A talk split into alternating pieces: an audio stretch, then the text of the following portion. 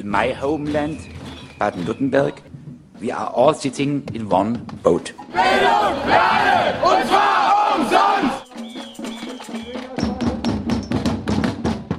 Wir werden uns in der gesamten Region mit den Mitteln des gewaltfreien Widerstandes zur Wehr setzen.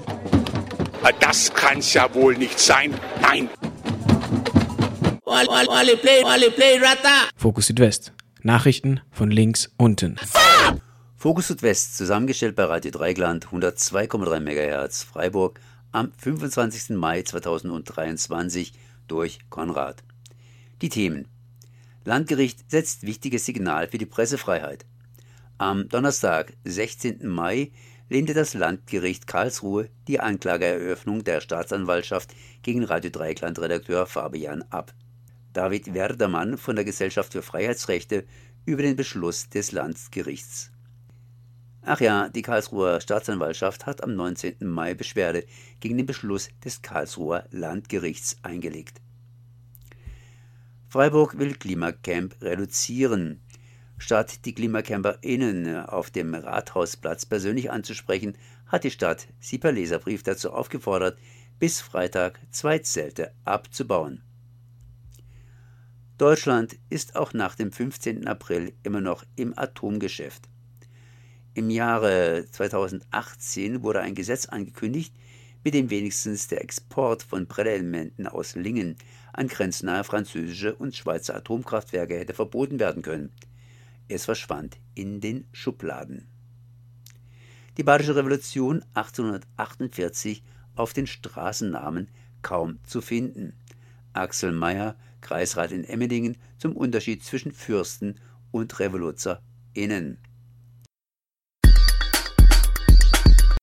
Bevor wir zur Begründung des Gerichts kommen, kannst du den aktuellen Stand der Ermittlungen gegen RDL kurz zusammenfassen?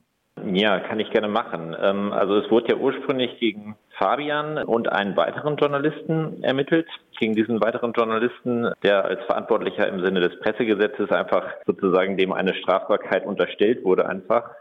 Da wurden die Ermittlungen inzwischen eingestellt. Und bei, bei Fabian ist es so, dass dort die Staatsanwaltschaft ja erst Anklage erhoben hat und diese Anklage wurde jetzt nicht zugelassen. Das heißt, damit ist das Verfahren eigentlich abgeschlossen. Aber die Staatsanwaltschaft kann, hat jetzt noch die Möglichkeit, Beschwerde gegen diese Entscheidung einzulegen und dann muss das Oberlandesgericht dann noch darüber entscheiden. Und was steht genau in der Begründung des Landgerichts, die Anklage gegen Fabian nicht zuzulassen? Ähm, naja, also äh, Fabian wurde ja vorgeworfen ähm, im Rahmen der Berichterstattung, das war ja ein Artikel auf, auf der Webseite von Radio Dreieckland, auf das Archiv von links unten in die Media verlinkt zu haben und das sei eine ähm, strafbare Unterstützung einer verbotenen Vereinigung. Ne? Also man muss äh, vielleicht noch mal kurz für diejenigen, die, äh, die das nicht mehr auf dem Schirm haben. 2017 wurde links unten in die Media verboten, eine Internetplattform, eine wichtige linke Internetplattform und die wurden verboten als Vereinigung. Also man hat argumentiert, hinter dieser Plattform steht irgendwie ein Personenzusammenschluss, der stellt eine Vereinigung dar und diese Vereinigung wurde verboten. Alles sehr fragwürdig und darüber hatte ähm, Fabian in diesem Artikel berichtet und hatte dann auf diese Archivseite verlinkt. Und darin hat die Staatsanwaltschaft eine strafbare Unterstützungshandlung gesehen. Jetzt hat die, das Landgericht das ähm, ja, auseinandergenommen, diese Begründung, und ähm, hat eigentlich nicht viel davon übrig gelassen. Sie haben erstens schon argumentiert oder haben festgestellt, dass es diese verbotene Vereinigung links unten in die Media wahrscheinlich gar nicht mehr gibt, ne? weil dieses Archiv ist zwar, genau, es hat was damit zu tun, aber es ist halt es gibt keine Hinweise darauf, dass es vom gleichen Personenzusammenschluss betrieben wird, dieses Archiv. Es ist auch keine, es ist nicht vergleichbar mit der ursprünglichen Seite. Ne? Es ist einfach ein statisches Archiv. Dort werden die ähm, Inhalte einfach zugänglich gemacht. Ähm, und zweitens hat es erfreulicherweise auch klargestellt, dass diese Verlinkung im Rahmen der Berichterstattung von der Pressefreiheit geschützt ist und deswegen nicht als strafbare Unterstützungshandlung in Betracht kommt. Wie bewertest du die doch sehr ausführlich gewordene Begründung des Gerichts? Wirst du sagen, dass das als Schelte gegen die ermittelnden Behörden zu werten ist? Ähm, genau, also der Beschluss ist äh, sehr ausführlich ausgefallen. Das ist sehr erfreulich. Äh, das, das daraus jetzt zu schließen, dass es äh, eine Schelte gegen die Behörden ist, ähm, würde ich jetzt so nicht sagen. Aber es ist, ähm, es zeigt einfach, wie, wie wenig Mühe sich auch die, die Staatsanwaltschaft und vor allem auch das Amtsgericht vorher gemacht hat. Und insbesondere in Bereichen, wo halt die Pressefreiheit als wesentliches demokratisches Grundrecht berührt ist, da kann man schon erwarten, dass sich die Ermittlungsbehörden, aber vor allem auch die Gerichte intensiv mit der Pressefreiheit beschäftigen Und hier war es ja so, dass, dass es sogar dann zu einer Durchsuchung gekommen ist im, im Rahmen der Ermittlungen. Und das Amtsgericht hatte ja den Durchsuchungsbeschluss erlassen. Und ja, da ähm, muss man einfach sagen, das war rechtswidrig. Das war eine Verletzung der, der Presse- und Rundfunkfreiheit. Dort wurde massiv in das Redaktionsgeheimnis von Radio Dreieckland eingegriffen. Es wurden Informantinnen und Informanten wurden gefährdet, dadurch, dass ähm, Rechner beschlagnahmt wurden, wo sehr viele sehr sensible Daten drauf sind. Und genau, und da hätte sich auf jeden Fall, äh, zumindest das Amtsgericht damals schon, viel intensiver mit der Pressefreiheit befassen müssen. Das hat jetzt das Landgericht zum Glück nachgeholt und das ist ein wichtiges Signal für die Pressefreiheit und insgesamt insbesondere für den kritischen Journalismus in Deutschland. Und wie schätzt du jetzt die Situation ein oder die Chancen, dass die Staatsanwaltschaft Beschwerde gegen diesen Beschluss einreichen wird? Ja, das ist, äh, ich halte das für nicht ausgeschlossen. Ähm, ich bin recht zuversichtlich, dass auch die Beschwerde zurückgewiesen wird. In meinen Augen ist das eindeutig von der Pressefreiheit gedeckt. Es ist es war eine klar, klar Verlinkung im Rahmen der journalistischen Berichterstattung. Die war jetzt auch nicht besonders fürsprechend. Also es war einfach ein kurzer Hinweis auf das Archiv. Klar, man kann dann sozusagen eine, kritische Haltung gegenüber dem Verbot und auch gegenüber den strafrechtlichen Ermittlungen gegenüber links unten in den Medien ähm, kann man da hinauslesen. Ne? Also das ähm, Radio Dreieckland hat ja auch schon in der Vergangenheit immer wieder kritisch über dieses Verbotsverfahren ähm, berichtet. Aber das Landgericht stellt klar, und das ist ständige Rechtsprechung auch des Bundesverfassungsgerichts, dass es gerade in solchen, ähm, bei solchen Themen möglich sein muss, Kritik zu üben, weil die Pressefreiheit und auch die Meinungsfreiheit ja gerade aus diesem Bedürfnis an Machtkritik sozusagen erwachsen ist. Also es muss möglich sein, staatliches Handeln zu kontrollieren und da auch äh, kritisch darüber zu berichten. Und deswegen ist das eigentlich die einzige vertretbare ähm, Auffassung in meinen Augen, dass das hier nicht strafbar ist. Im Interview vor ein paar Monaten, wie auch eben, verurteilst du ja das Vorgehen gegen unser Haus als Angriff auf die Pressefreiheit. Naiv gefragt, wurde jetzt mit dem Beschluss des Gerichts die Freiheit der Presse wiederhergestellt? In gewisser Weise ist sie wiederhergestellt. Es bleibt natürlich ein enormer Vertrauensverlust. Ne? Das ist ähm, glaube ich, bei solchen Maßnahmen, ne, Durchsuchungen sind halt ein massiver Eingriff ähm, in die in das Redaktionsgeheimnis und in den Quellenschutz auch. Und die Daten, die jetzt beschlagnahmt wurden, also es wurden ja ähm, Rechner beschlagnahmt, die wurden ja damals dann zwar zurückgegeben, aber die Daten wurden kopiert. Ähm, die müssen jetzt so zwar ähm, gelöscht werden. Ähm, aber nichtsdestotrotz ist das natürlich, haben viele Journalistinnen und Journalisten natürlich in gewisser Weise da auch das Vertrauen ähm, bis zu einem gewissen Grad verloren, dass, dass die Ermittlungsbehörden halt die Pressefreiheit achten. Und ähm, das wurde jetzt ja, bis zum gewissen Grad wiederhergestellt, aber es bleibt natürlich ein, ein Schaden für die Pressefreiheit. Vielleicht noch ein Ausblick von dir. Was würdest du sagen, wie geht es jetzt weiter? Was sind Möglichkeiten? Was sind Risiken? Sind irgendwelche Entschädigungen realistisch oder eher nicht? Mhm. Ja, das ist schwierig. Also es gibt erstmal ja noch die Beschwerden gegen die Durchsuchung. Das, das läuft ja noch.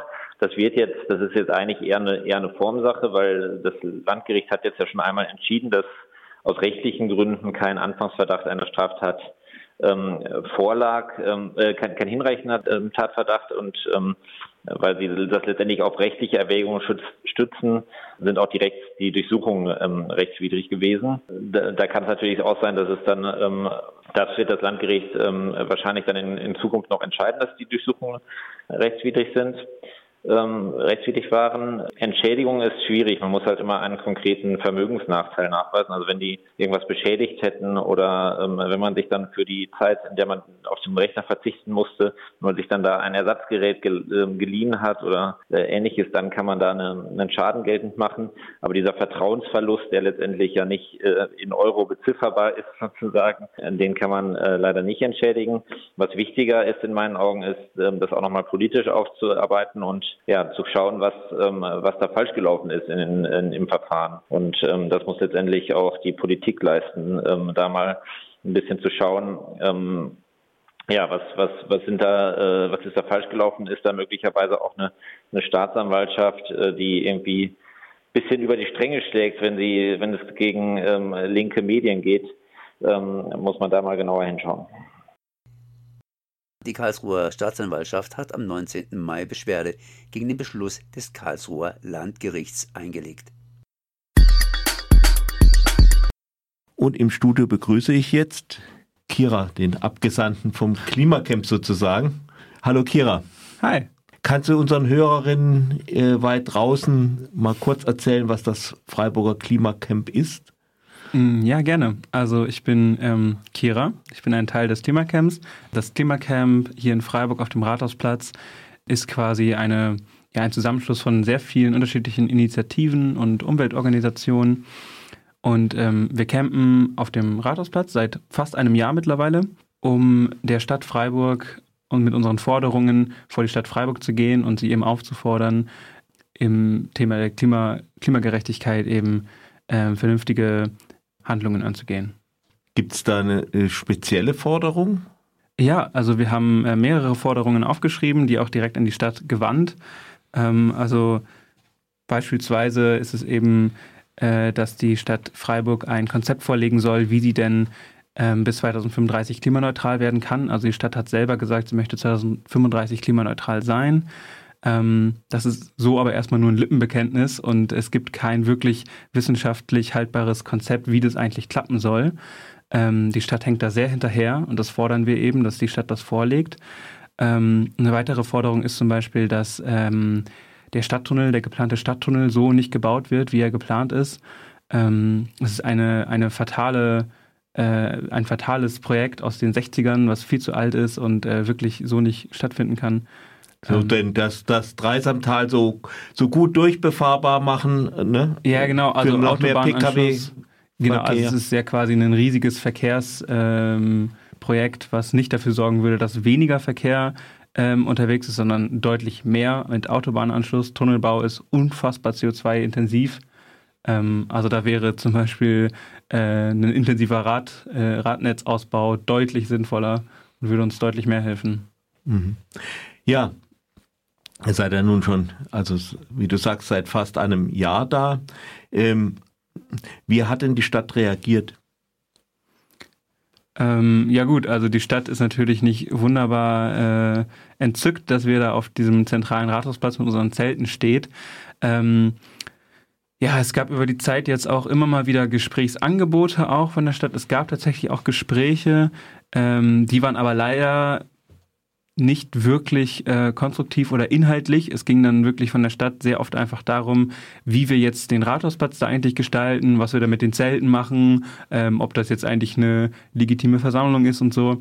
Also wirklich ähm, inhaltlich wird da die Stadt, wird, ähm, diskutieren wir da nicht wirklich mit der Stadt, obwohl wir das natürlich sehr gerne wollen. Wir bieten ja auch Gespräche an und wollen da ja auch Kooperation zeigen.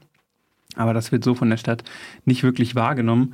Und ähm, ja, die Stadt stört das natürlich. Jetzt äh, ganz zuletzt ist jetzt irgendwie auch klar geworden, hat die Stadt sich in einem Leserbrief an uns gewandt, ähm, dass jetzt zwei unserer Zelte abgebaut werden sollen, weil die angeblich nicht äh, genutzt werden würden. Also total äh, ja haltlose Aussage. Und da werden jetzt irgendwie die Stadt schreibt Leserbriefe an euch. Ich meine, vom Rathaus aus wäre das Klimacamp ja vielleicht auch zu Fuß zu erreichen, um mit euch wirklich zu reden, also zum, ja, von Mensch zu Mensch. Klar, also soweit ich weiß, war Martin Horn, unser ähm, Oberbürgermeister, einmal im Klimacamp tatsächlich auch selber, um sich das mhm. anzugucken.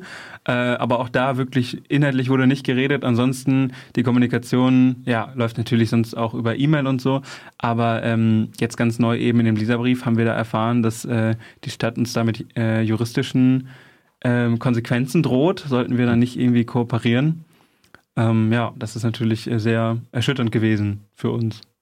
Also eure Zelte da können nicht sehr störend sein. Also ich muss dazu sagen, ich wohne zwar nicht in Freiburg, aber es kann schon mal sein, also über ein Jahr bin ich äh, etliche Male sicher da durchgekommen und ihr seid mir eigentlich nie richtig aufgefallen. Also so störend kann es gut. nicht sein.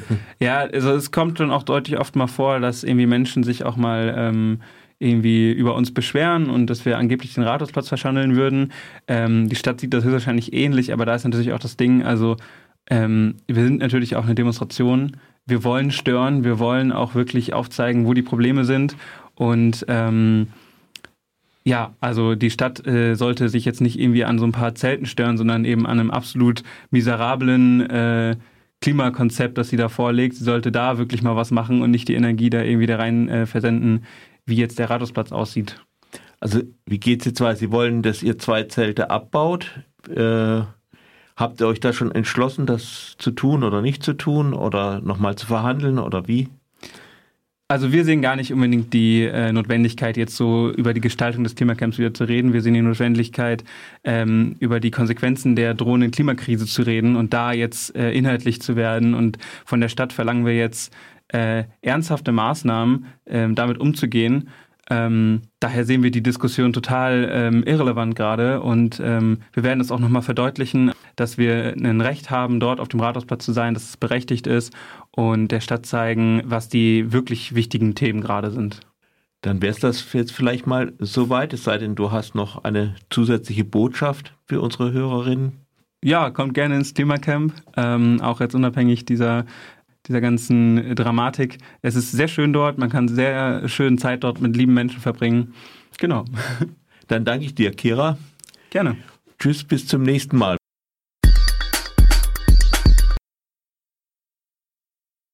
Ein deutscher Atomausstieg? Die Fakten. Am 15. April wurden die drei deutschen Atomkraftwerke Emsland, Neckar-Westheim und Isar abgeschaltet. Ob sie tatsächlich stillgelegt werden, zeigt sich jedoch erst im Laufe der kommenden zwölf Monate. Aufgrund der Fakten erscheint die Hoffnung auf einen deutschen Atomausstieg derzeit als reichlich gutgläubig. Deutschland ist auch nach dem 15. April immer noch im Atomgeschäft. So hält etwa der verstaatlichte deutsche Energiekonzern Uniper, vormals E.ON, an der Beteiligung an drei schwedischen Atomkraftwerken fest. Wir berichteten im Februar. Und um den Ausbau der Wasserstoffproduktion aus erneuerbaren Energien zu hintertreiben, vereinbarte die deutsche Bundesregierung mit dem französischen Präsidenten Emmanuel Macron, dass künftig mit Hilfe von AKW-Strom produzierter Wasserstoff nach Deutschland exportiert werden darf. Wir berichteten im März. Dieser wird in Frankreich massiv subventioniert. Nach wie vor verfügen die UAA Kronau und die Brennelementefabrik Lingen über unbefristete Betriebsgenehmigungen. Ein im Jahr 2018 angekündigtes Gesetz, mit dem wenigstens der Export von Brennelementen aus Lingen an grenznahe französische und Schweizer Atomkraftwerke hätte verboten werden können, verschwand in der Schublade. Wir berichteten im Januar 2021. Ein weiteres Indiz, dass die Spitzen der deutschen Bundesregierung, gleichgültig welcher parteipolitischen Couleur, an der Atomenergie festhalten, ist ihre Haltung zum 10-Mikrosievert-Konzept. Entgegen wissenschaftlichen Erkenntnissen wird so die Verbreitung von Radioaktivität in der Umwelt der Weg bereitet. Die spiegelt sich zudem in der Haltung der deutschen Bundesregierung zu DU-Munition. Bemerkenswert ist die Äußerung des deutschen Wirtschaftsministers Robert Habeck gegenüber der Tageszeitung Welt in einem Interview am 6. April nach einem Treffen mit dem ukrainischen Energieminister Hermann Haluschenko. Zitat Die Ukraine wird an der Atomkraft festhalten. Das ist völlig klar. Und das ist auch in Ordnung solange die Dinger sicher laufen. Sie sind ja gebaut. Ende des Zitats. Mehr Gewicht als die Parteienpolitik hat allerdings die Ausrichtung zahlreicher großer Firmen an der Atompolitik. Diese erwirtschaften weiter Profite mit dem Bau, dem Betrieb und der Wartung von Atomkraftwerken. Der weltweit tätige Baukonzern Bilfinger mit Sitz in Mannheim ist beteiligt am französischen AKW-Neubauprojekt Flamanville. Siemens Energy liefert Technik für zahlreiche AKW-Neubauprojekte weltweit, unter anderem für das türkische AKW-Projekt Akuyu und Pax 2 in Ungarn, in enger Kooperation mit dem russischen Atomriesen Rosatom und Rosatom wird ohne Widerspruch der deutschen Bundesregierung bei der Brennelementefabrik Lingen in Niedersachsen einsteigen. Eine Karte der Anti-Atom-Organisation ausgestrahlt zeigt über ein Dutzend deutsche Unternehmen, Kraftanlagen Heidelberg, RSB Logistik, Simpelkamp, TÜV Nord und so die weiterhin im internationalen Geschäft mit dem Atomrisiko Profite machen. Atomausstieg sieht anders aus. Derweil wird auf der Berliner politischen Bühne eine Schmierenkomödie aufgeführt, um in verteilten Rollen die jeweilige Wählerinnen und Wählerklientel in die Irre zu führen. So zeterte Frank Schäffler von der sogenannten Gelben Partei medienwirksam, die drei abgeschalteten Atomkraftwerke würden, so wörtlich, mit Säure zerstört. Und die sogenannte Bundesumweltministerin bestätigte sogleich die, so wörtlich, rasche AKW-Zerstörung. Doch Fakt ist zum einen, dass die von den AKW-Betreibern initiierte Dekontamination mit Säure eine gängige Praxis und Teil der Betriebsgenehmigung ist. Und Fakt ist zum anderen, dass in deutschen AKW nach einer Abschaltung zum Zwecke der Revision durchaus gelegentlich der Primärkreislauf mit Säure ausgespült wurde und diese AKW hernach wieder problemlos hochgefahren wurden. Wann die völlig unspektakuläre Reinigung in den drei fraglichen Atomkraftwerken durchgeführt wird, ist zudem noch völlig offen. So plant etwa Preußen Elektra, der Betreiber des AKW Isar, die Primärkreislaufdekontamination für einen Zeitpunkt Anfang 2024. Ob die am 15. April abgeschalteten Atomkraftwerke tatsächlich stillgelegt werden oder ob es zu einer weiteren AKW-Laufzeitverlängerung kommen wird, wissen wir möglicherweise erst im April 2024.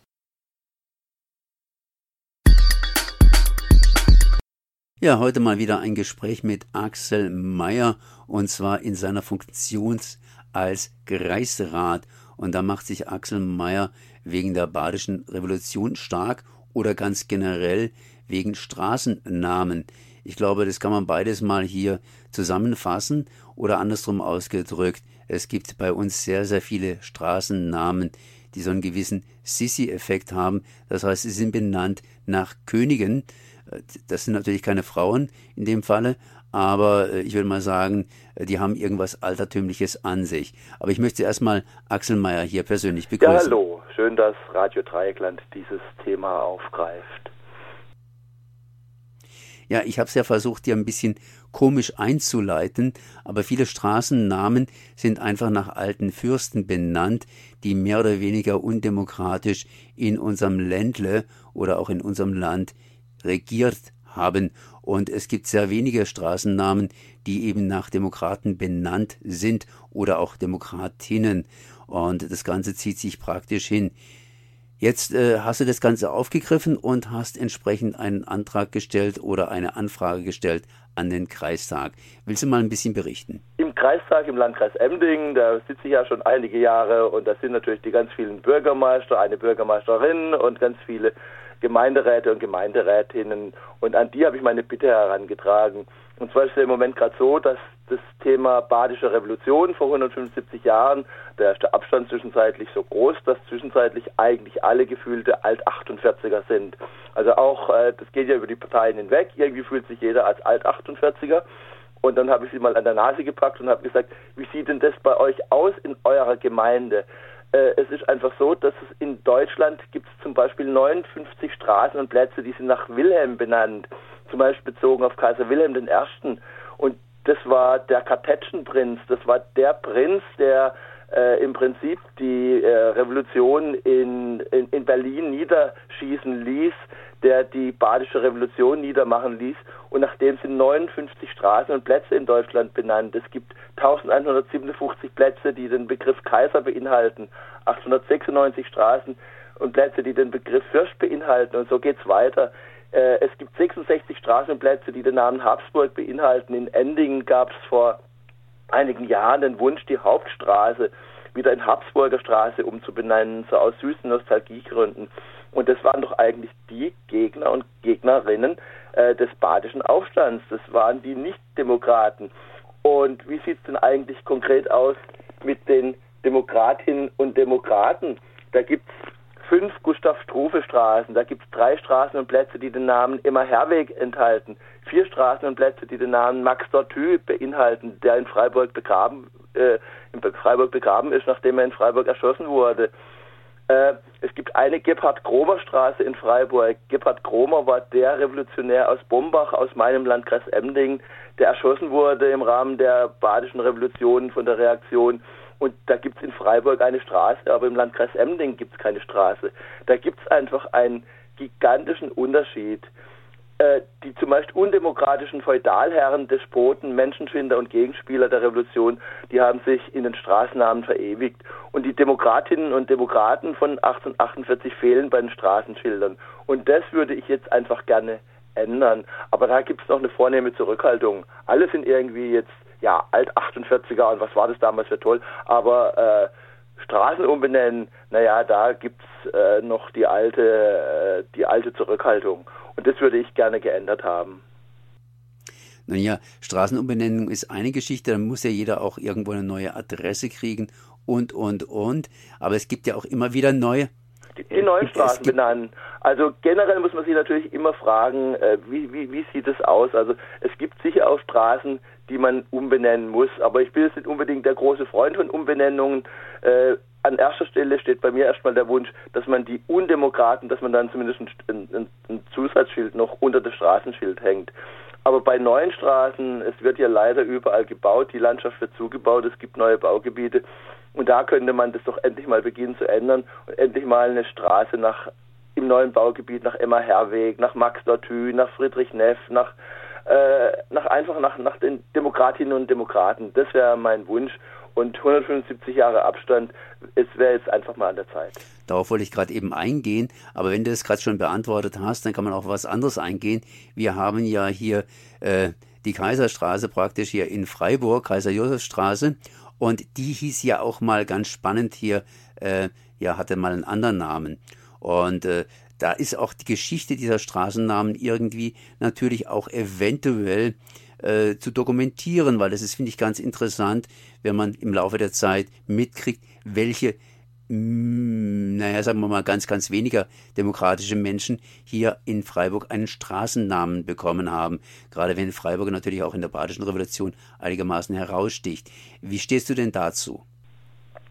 Ja, also wie gesagt, man muss einfach, äh, man, man muss das einfach erinnern. Es, es es gibt auch in Deutschland zum Beispiel noch viele Kolumbusstraßen und Kolumbusplätze. Und Kolumbus war nicht der Held, sondern das war im Prinzip äh, ein Geschäftemacher und ein und jemand, der einen Genozid herbeigeführt hat in Amerika. Also ich denke, wir müssen uns mit dem Thema Straßennamen stärker auseinandersetzen.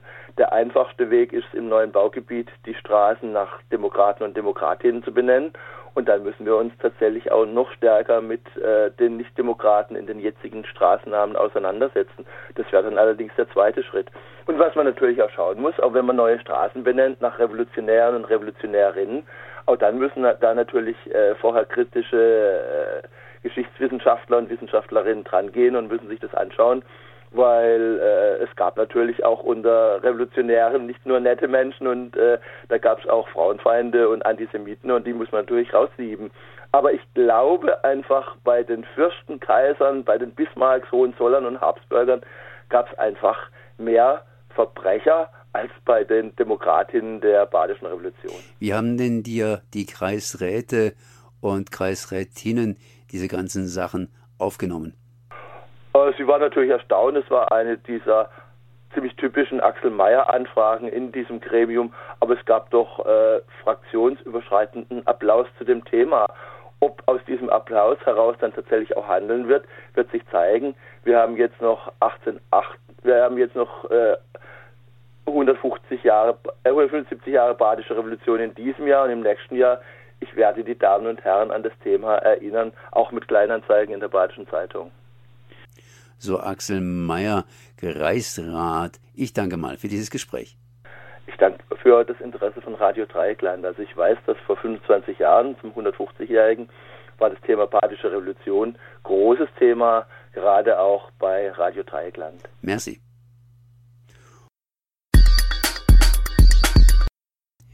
Das war Fokus Südwest, zusammengestellt bei Radio Dreieckland, 102,3 MHz Freiburg, am 25. Mai 2023 durch Konrad.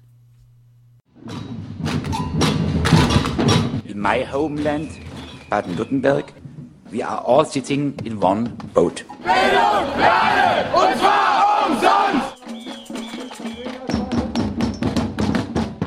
Wir werden uns in der gesamten Region mit den Mitteln des gewaltfreien Widerstandes zur Wehr setzen. Das kann's ja wohl nicht sein. Nein.